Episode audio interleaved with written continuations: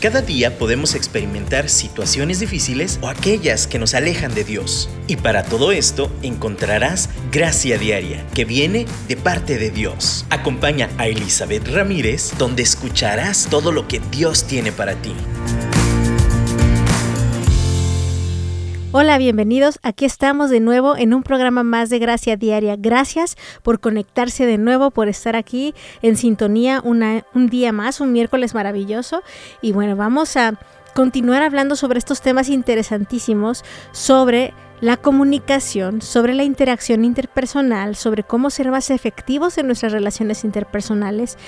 Y, hemos estado hablando los últimos dos programas sobre la comunicación efectiva, cómo podemos mejorar nuestra comunicación con las personas que amamos.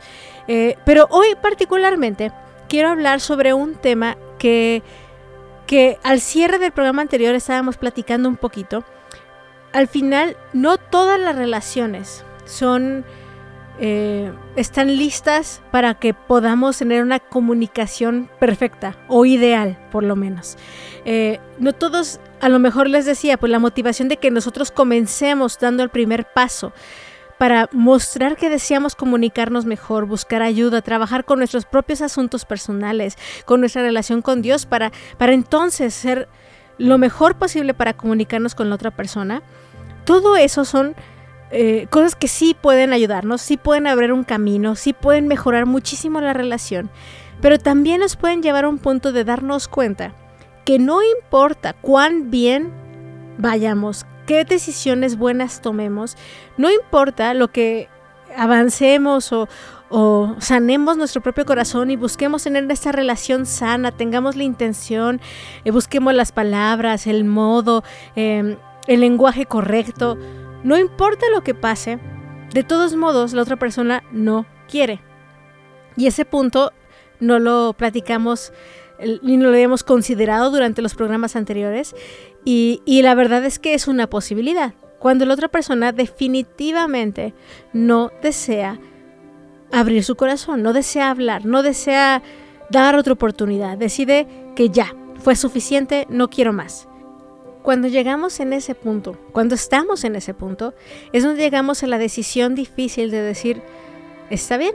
Y también creo que es parte de la comunicación, porque la otra persona ya hizo directamente notable su comunicación y decir, no más. Entonces nosotros deseamos y necesitamos responder y afirmar y reconocer esa postura de la otra persona y respetarla en el sentido de que pues está bien, ya no lo voy a seguir insistiendo voy a guardar la distancia solicitada, voy a dejar de insistir. Y creo que dentro del arte de la comunicación, el saber desistir, el saber también poner ya el límite y decir ya, ya hice lo que me tocaba, ya moví las piezas que tenía que mover, ya trabajé en lo que tenía que trabajar. Si la otra persona no desea, esa área la voluntad de la otra persona ya no es mi responsabilidad, ya no es mi espacio, ya no es un lugar donde yo tenga injerencia o autoridad. Entonces ahí es donde la mejor opción es la retirada o el espacio o dar ese tiempo de silencio, que es justo lo que platicábamos al final de la sesión pasada, del programa pasado, en el cual platicábamos que a veces necesitamos simplemente dar tiempo y ser pacientes Habrá relaciones en las cuales es más que tiempo, a veces tendremos que eh, dejar esa relación en ese momento. Y, y está bien. Mencionaba esto alguna vez cuando hablábamos del tema de la amistad. Creo que un concepto de repente como muy romántico es que la amistad es para siempre y que si no fue para siempre entonces no es amistad. de verdad creo que no es así. Y, ahí es, como les digo, tanto por experiencia propia como por el estudio también, creo que hay muchas amistades que están diseñadas para estar en una época de nuestra vida. Y no quiere decir que nada más porque en ese tiempo estuvieron ahí tengan que estar para siempre. Y si no están para siempre, entonces desmerita o le quita su beneficio que tuvimos durante ese tiempo, la bendición que tuvimos en contar con esa amistad en ese tiempo. Simplemente cambiamos, avanzamos, nos movemos, tenemos diferentes intereses y sí, podemos decidir seguir amando, pero a veces no es sano continuar en una relación donde simplemente ya no hay avance, ya no hay crecimiento, ya no hay un abono a, la formación de cada uno. Y eso creo que eso mismo en sí, el saber y respetar los límites y, y decir, está bien, ya, ya no, y te respeto cuando quieras, ya no quieres ser mi amigo, ya no quieres hablar, ya no te quieres comunicar y no deseas escucharme, creo que el parte del mismo amor es decir, respeto eso y está bien. Y creo que aprender eso es muy importante dentro de la misma comunicación. Ahora, estoy hablando de la parte cuando es directo. Cuando es directo ese, ¿sabes qué? Ya, hasta aquí ya no hay que comunicarnos. De hecho, estaba viendo una comedia en la televisión en donde había una pareja que según esto eran amigas y la verdad estaban fingiendo. Hasta que una de ellas dijo, ya me desgasté de fingir, ya no quiero ser su amiga, ya me cansé. Y entonces la otra persona secretamente sentía lo mismo. Y llegó un punto en que su hija le recomendó, oye mamá, ¿y por qué no haces lo que tú me dices a mí? Sé honesta, sé directa. Y es mejor que el desgaste que están teniendo en su relación de por sí. Y ella fue y fue directa, fue, habló con ella y se dio cuenta la otra persona con el descanso del mundo que ella sentía lo mismo, que ya no era una relación que necesitaban tener. Y fueron libres, fueron felices y pudieron avanzar. Ahora estoy hablando de un caso muy raro en el cual las dos están en la misma sintonía con respecto al término de una relación que ya no era benéfica y ni ya no era sana para ellas. Pero a veces una persona siente eso y la otra no, y esa es la parte complicada, pero de nuevo si necesitamos responsabilizarnos de nuestra parte y entender nuestras emociones, pero no eso no incluye que la otra persona reaccione como quisiéramos. Y necesitamos ser sabios y entender y respetar ese espacio. Ahora, todo eso, como les digo, es dentro de esa dirección, de esta comunicación sin estorbo, directa, sin aparentar. Pero ¿qué tal cuando la otra persona nos empuja sin decirnos nada. O nosotras mismas estamos haciendo eso. ¿Qué pasa cuando la comunicación es de puras indirectas? Ustedes y yo sabemos cuán difícil es vivir con puras indirectas. Es todo el tiempo estar asumiendo, imaginándote, no sabiendo realmente qué me está diciendo. No trabajemos con indirectas. Si no nos gusta que nos hagan vivir así, entonces tampoco lo apliquemos nosotros. Pero eso me lleva a una de las situaciones, y quiero que esto sea como el enfoque ya de los últimos, de los siguientes dos bloques, de una situación que se llama gaslighting. Es un ah, problema de, en las relaciones que es considerado abuso psicológico y se ha usado mucho en estas últimas fechas, en estos tiempos, pero realmente es un término que ya tiene su rato.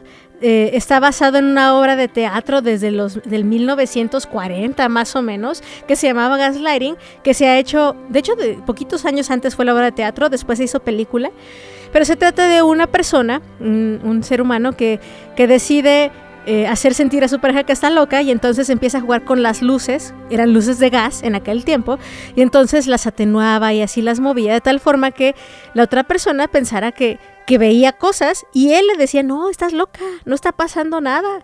Pero la meta de él era volverla loca. Y en realidad sí estaba pasando, pero en su aplicación, en su manejo y en su manipulación psicológica, le decía, no, tú estás mal, estás alucinando cosas, así no son. Eso actualmente todavía se usa y se llama gaslighting. Aún en español no hay una traducción adecuada, solamente se llama gaslighting. Y es un abuso que se usa en las relaciones. ¿Por qué quiero hablar de esto justo en este momento que hablamos cuando alguien se resiste a la comunicación? Porque en el gaslighting particularmente, una de las personas es controladora y manipuladora y lleva a cabo la dirección de la comunicación de tal forma en que la persona manipulada piensa que está loca y que lo que dice que no tiene sentido y que está mal. Vamos a hablar mucho de este tema, vamos a hablar más desde el siguiente bloque, pero vamos a comenzar dándole gracias a Dios porque Él nos escucha, porque Él nunca nos haría esto, porque Él es, está dispuesto tanto a escucharnos como a conectarse con nosotros, como también a respetar cuando nosotros guardamos silencio o también no queremos comunicarnos. En su amor nos respeta y nos da libertad. Así que alabémosle y reconozcamos ese amor y gracia sobre nosotros.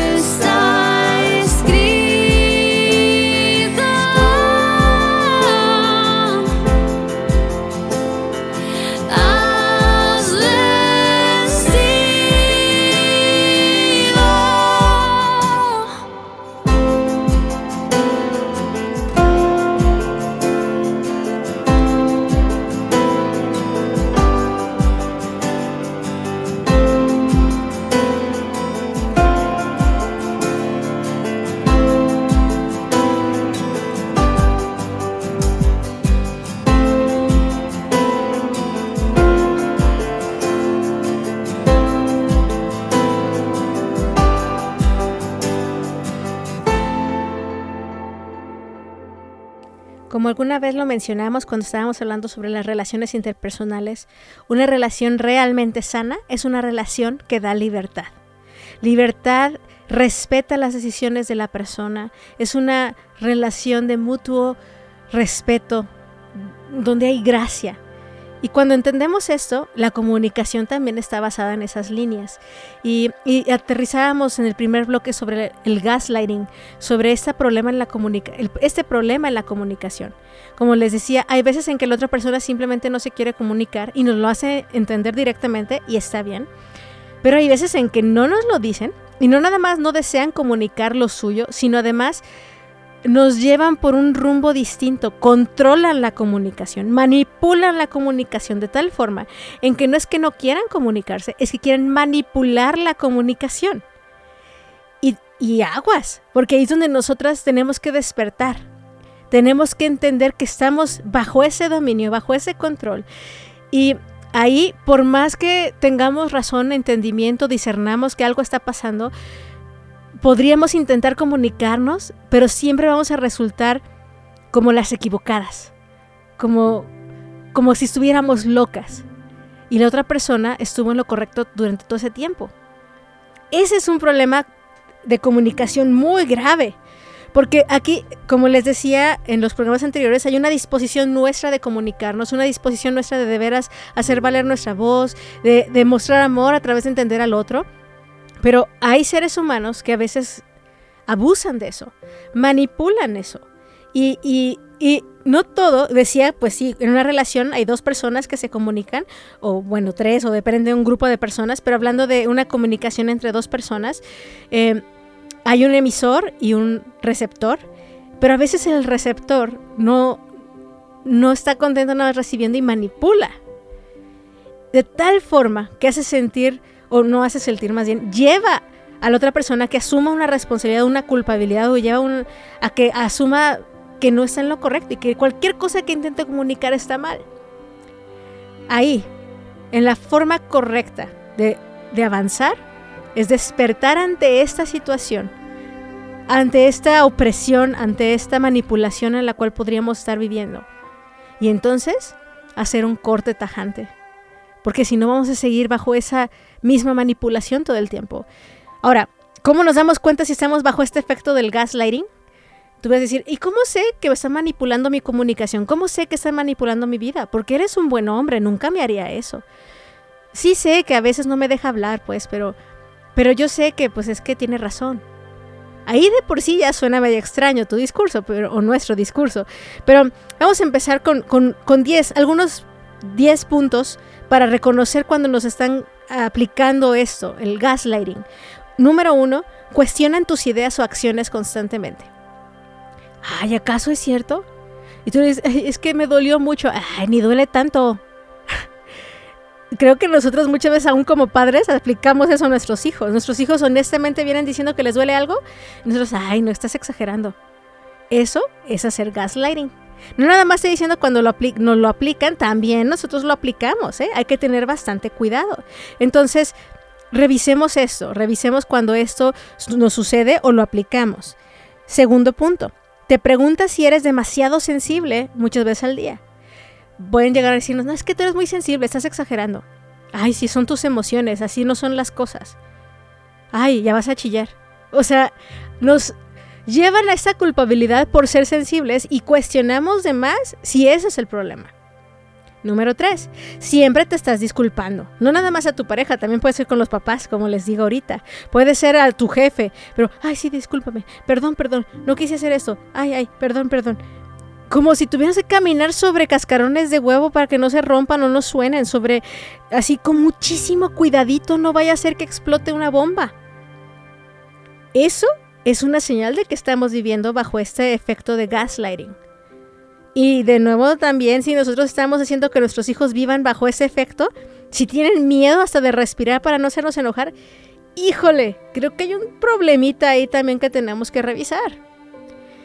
Número 4. Te preguntas por qué no eres feliz, si aparentemente estás pasando tantas cosas buenas en tu vida.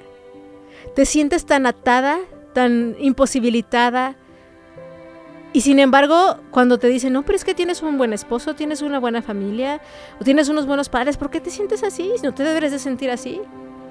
Muchas veces es nuestro discernimiento, pero nuestra mente no nos deja enfrentar la realidad de las cosas. Justificamos.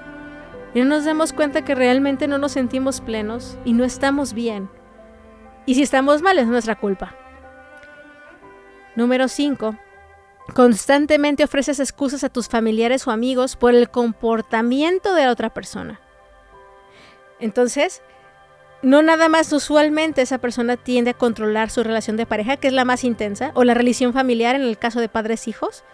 Sin embargo, también se notan ciertas otras relaciones. Y cuando esa persona saca sus verdaderos colores en, en otro tipo de amistades, relaciones o familia, los justificamos. Ay, no, no, no te preocupes, así es él. Ay, no le hagas caso. Ay, nada más estaba molesto, pero él, no, él realmente es más, es muy amable. Híjole, ¿cuántas veces no estamos encubriendo en, en, evidencias que realmente, si de veras amamos, deberíamos de permitir para que fueran evidencias de que la otra persona realmente está obrando mal? Pero nosotros seguimos con este proceso de estar como absortos en, en esta idea, en esa ilusión de que el otro es perfecto y que nosotros estamos mal. La siguiente cosa es que te ves a ti mismo reteniendo u ocultando información para no tener que explicar o dar excusas a tu pareja, a tus amigos o a tu padre o a tu madre o así como, ay no, es que no le voy a decir porque si no se va a enojar. Ay no, es que se va a poner mal uy, se va a poner dramático si se entera. Es más, mejor ya ni voy a esos lugares porque ya sé cómo se pone cada que voy. Los hijos, no, ni le voy a pedir permiso, voy con mi mamá para que no, porque ya sé que si le digo a él, híjole, mejor hacemos operación acá y vemos cómo le metemos la idea. O sea, híjole, ahí de verdad hay un serio problema. Hay un serio problema de manipulación y control de parte de la persona a la cual nos tenemos que esconder, porque si no ya sabemos que algo malo va a pasar. También, número 7, empiezas a mentir para evitar que te cambien de realidad. O sea, tú ves una cosa y la ves como real, pero prefieres mentir para que decir que estás de acuerdo, porque si no, tú sales como la loca. Tú sales como tú estás alucinando. Número 8, te cuesta tomar decisiones, incluso aquellas difíciles o más bien las, aquellas sencillas. ¿Por qué? Porque siempre estás considerando, uy, si escojo el rojo, el rojo le fastidia. No, mejor voy a escoger el azul. Uy, pero el azul ya sé que... O sea, algo tan sencillo como qué color de zapatos ponerme es una complicación porque estás constantemente espantada de las consecuencias de tu decisión. Dudas de tu sanidad mental. Número 9. Sientes que no puedes hacer nada bien. Y ahí de plano ya dudamos totalmente de nuestra capacidad de todo tipo. Y finalmente te preguntas, Número 10. Si estás siendo suficientemente buena como hija, como madre, como esposa, como empleada, como novia, como novio, según si hay una persona, un varón escuchando también, todo el tiempo te estás cuestionando. Y eh, de verdad es una prisión vivir así. Porque hay personas que conscientemente están viviendo bajo esta opresión, pero saben que tienen razón y bueno, son decisiones que cada quien toma. Pero el punto del gaslighting es que de verdad cuestionas que estés bien todo el tiempo. Esa esclavitud es, el, es la esclavitud que a Satanás le encanta que tengamos. Le encanta que estemos distorsionando nuestra realidad y que nos lo creamos y que le demos la autoridad a la voz de esa persona. ¿Recuerdan cuando hablábamos de la codependencia? Le estamos dando a la voz de la otra persona una autoridad superior a la de Dios. Pero aún más eso, ya perdemos aún la realidad de cualquier cosa. De hecho, las sectas, muchas de estas sectas y cultos de, eh, religiosos comienzan eh, con ese tipo de manipulación. La codependencia es muy natural en los grupos de ese tipo. Y necesitamos estar alertas, necesitamos despertar y darnos cuenta y hacerle caso a nuestro discernimiento también y a nuestro corazón y, y al Espíritu Santo cuando estamos metidos en estas situaciones. Necesitamos pedirle ayuda para romper este ciclo tóxico, para dejar de ser abusadas en el gaslighting. Necesitamos hablar claro pero cuando sabemos que todo lo que digamos será usado en nuestro contra y será distorsionado, necesitamos dirigirnos a Dios para que nos muestre el camino de cómo terminar este abuso. Y yo no puedo ver más que algo diabólico manipulando y obrando cuando está apagando, ahorcando y sofocando la libertad de sus hijas y de sus hijos. Vamos a orar por esa libertad. Vamos a orar para que Dios nos revele lo que está pasando cuando nosotros ni siquiera lo podemos ver. Y cuando lo vemos también en gente que amamos y están en, estos, en estas situaciones de abusos, Señor, te pedimos que también les abras los ojos y los liberes. Y nos ayudes a dar pasos de fe en la libertad que nos has llamado. Escuchemos este canto y, y oremos y platiquemos con nuestro Dios para andar en esta libertad.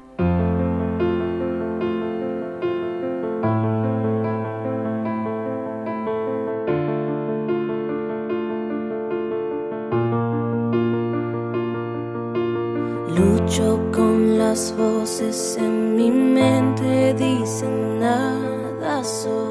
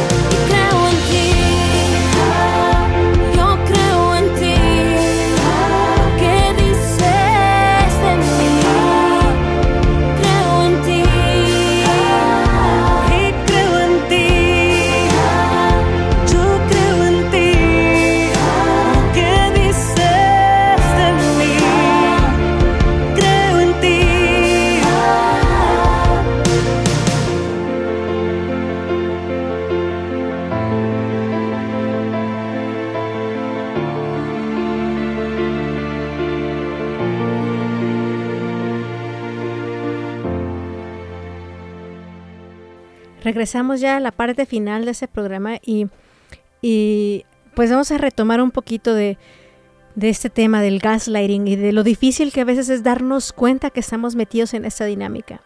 Pero ¿cómo lo rompemos cuando nos empezamos a dar cuenta de que sí, así es como estamos viviendo y ya no queremos vivir así? Entonces, pues número uno, empieza a confiar en ese discernimiento, en esa intuición que tienes en tu interior.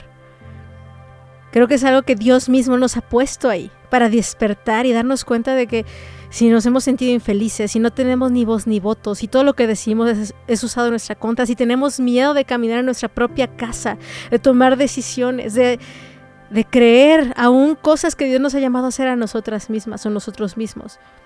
Entonces necesitamos empezar a escuchar esa voz dentro de nuestro corazón y, y empezar a, a examinar esas cosas que no cuadran y empezar a, si no estoy totalmente convencida, empezar a platicarlo con gente sabia, con líderes, con amigos, que, que nos puedan dar un poquito de luz sobre aquello que sentimos que estamos en medio de la oscuridad.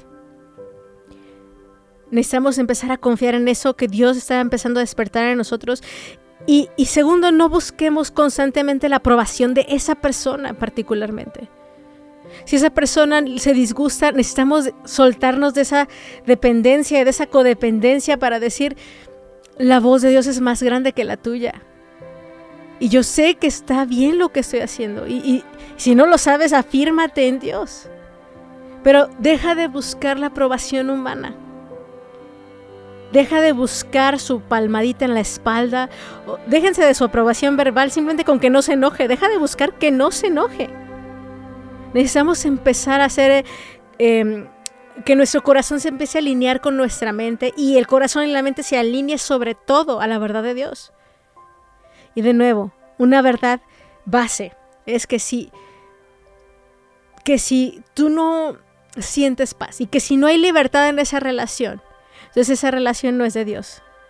Si no hay crecimiento, si no hay ese respeto mutuo, ese verdadero amor, entonces no es de Dios. Ahora, no estoy diciendo que la otra persona sea satánica o sea del mal o lo haga 100% a propósito. Creo que muchas personas que están del otro lado, incluyéndonos o que nosotros somos los que estamos de ese lado, que estamos de controladores, manipuladores, que básicamente tiende mucho a una descripción de un narcisismo, muchas de esas personas no están conscientes de ese narcisismo o de ese problema de control obsesivo, de ese abuso que están perpetuando sobre la otra persona. Al contrario, creo que si se los evidencian se ponen más energúmenos y lo negarían radicalmente porque para ellos es- están bien y lo hacen porque así tiene que ser.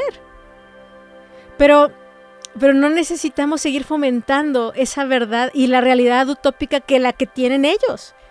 Y mientras nosotros sigamos sometiéndonos y- y buscando su aprobación y evitando conflicto, seguimos perpetuando su propia enfermedad, no nada más la nuestra. Y el verdadero amor, a pesar de sí mismo, da los pasos necesarios que permita a la persona que deseamos amar y decimos amar, también que permita a esa persona que crezca. Y créanme, alcahuetando la manipulación y el abuso de la otra persona no le ayuda en lo absoluto. Así que deja de buscar la aprobación de la otra persona y empieza a buscar la aprobación de Dios. Es la el único al que tenemos que agradarle. Número tres, recordemos que Dios nos dio la capacidad de tener una relación individual, personal con Él. Y también la capacidad de pensar en lo personal. Si no necesitamos unos a otros, de eso se trata el tema de las relaciones interpersonales. Pero nosotros somos completas en Él. No necesitamos al otro para sobrevivir, no es nuestro ídolo falso como lo platicamos en la codependencia, no es el que me completa y sin Él estoy incompleta, no. Somos seres completos delante de Dios. Y cuando entendemos esto, entonces el que me lastime, sí, me voy, voy a terminar raspada, voy a terminar con un dolor muy grande, sí, es muy complicado, no se los niego. Pero vas a estar bien, porque estás completa en Dios. Y puedes estar completa en Dios y en, este, en esta situación sientes que te desgarras o has entregado de más. Si tú te entregas a Dios y tú decides dar pasos, créeme, vas a estar bien. Necesitas estar consciente de quién es tu norte, quién es tu todo, quién es tu razón.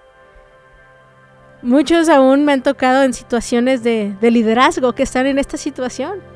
Y no hablan, ni siquiera porque no tengan conciencia, ¿eh? ni siquiera porque no, eh, no se sepan como que en una situación de conflicto, no lo hacen porque ¿qué van a decir los demás?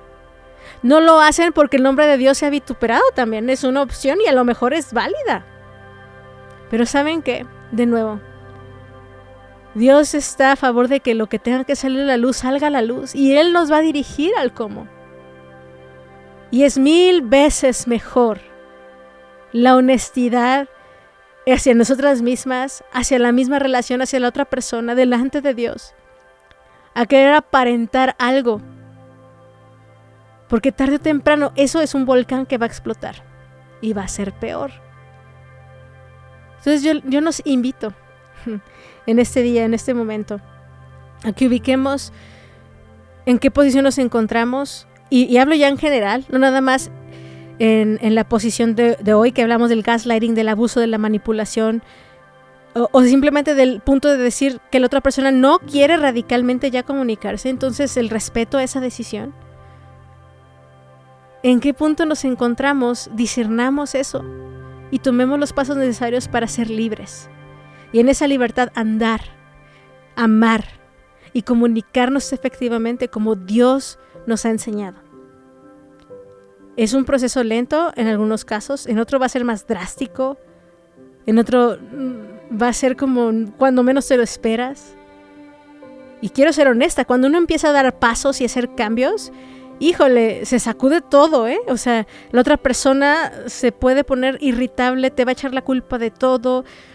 Y, el permanecer fu fuerte es dificilísimo. Y a veces necesitamos crear este grupo de apoyo que nos ayude a permanecer firmes. Y aún así, terminaremos cediendo si no nos aferramos a Dios. Si no entendemos que es Él el que nos llama a salir de ahí, no nosotras, ¿eh? Porque muchas buscamos salirnos y liberarnos a nuestras fuerzas. Y ahí sale a veces peor. Terminamos armando una guerra para terminar de nuevo en la misma esclavitud. Entonces, vamos a terminar el día de hoy. Y hoy particularmente quiero terminar orando. Y quiero orar por aquellos que se encuentran en esta situación, aquellos que, que, están en proceso de salir, aquellos que no se han dado cuenta ni siquiera, o aquellos que aún se han dado cuenta que están en la parte abusadora. Híjole, eso es una obra que necesitamos, el milagro de Dios, darnos cuenta. Entonces vamos a orar y decirle, Señor, te ponemos en tus manos a cada persona alrededor mío, cada relación. Te pongo a aquellos, Señor, que, que están escuchando también y que se han dado cuenta de cosas o patrones o situaciones que no, no habían percibido. Darnos luz. Queremos caminar bajo tu luz.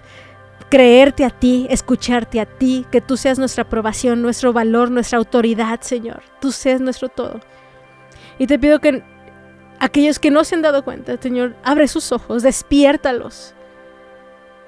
Padre, que podamos de verdad reflejar tu amor reflejar el verdadero diseño que has puesto en nosotros, de comunicarnos efectivamente, comunicar ese amor y gracia como tú nos lo has hecho hacer saber a nosotros. Pero también comunicar efectivamente esa disciplina en libertad y amor, como cuando tú lo has hecho con nosotros cuando eres, te manifiestas como nuestro Padre. Y Señor, también en esa libertad, cuando como hijos, como tus creados, como tus amados aún decides respetar nuestro no. Señor, ayúdanos a ser más como tú. Te damos gracias por este programa, por estos tiempos, por estos, las personas que escuchan y ayúdanos a andar en la libertad que nos has llamado a andar, porque tú has provisto el camino para que andemos por ahí. Te pido, Padre, por libertad, por milagros, porque yo sé que es un proceso, por paciencia y por tu gracia para, para andar por el valle de sombra y de muerte que a veces tendremos que enfrentar, porque sabemos que vas con nosotros. Te damos gracias en el nombre de Jesús. Amén. Y bueno, finalmente nada más, si hay una cuestión ya de violencia física o algo más grave, no puedo subrayarlo lo suficiente, pide ayuda aún con más prisa, con más urgencia y aléjate de esa situación porque puede aumentar. Entonces ahí ya estoy hablando de un caso extremo, entonces de veras háblalo con quien puedas de verdad confiar y, y, y saber que tendrás un consejo sabio. Ayuda profesional en todo caso también. Les, les, mando un abrazo. De nuevo, gracias por estar aquí y Dios mediante nos estaremos escuchando en el próximo programa de Gracia Diaria. Muchas bendiciones y un abrazo.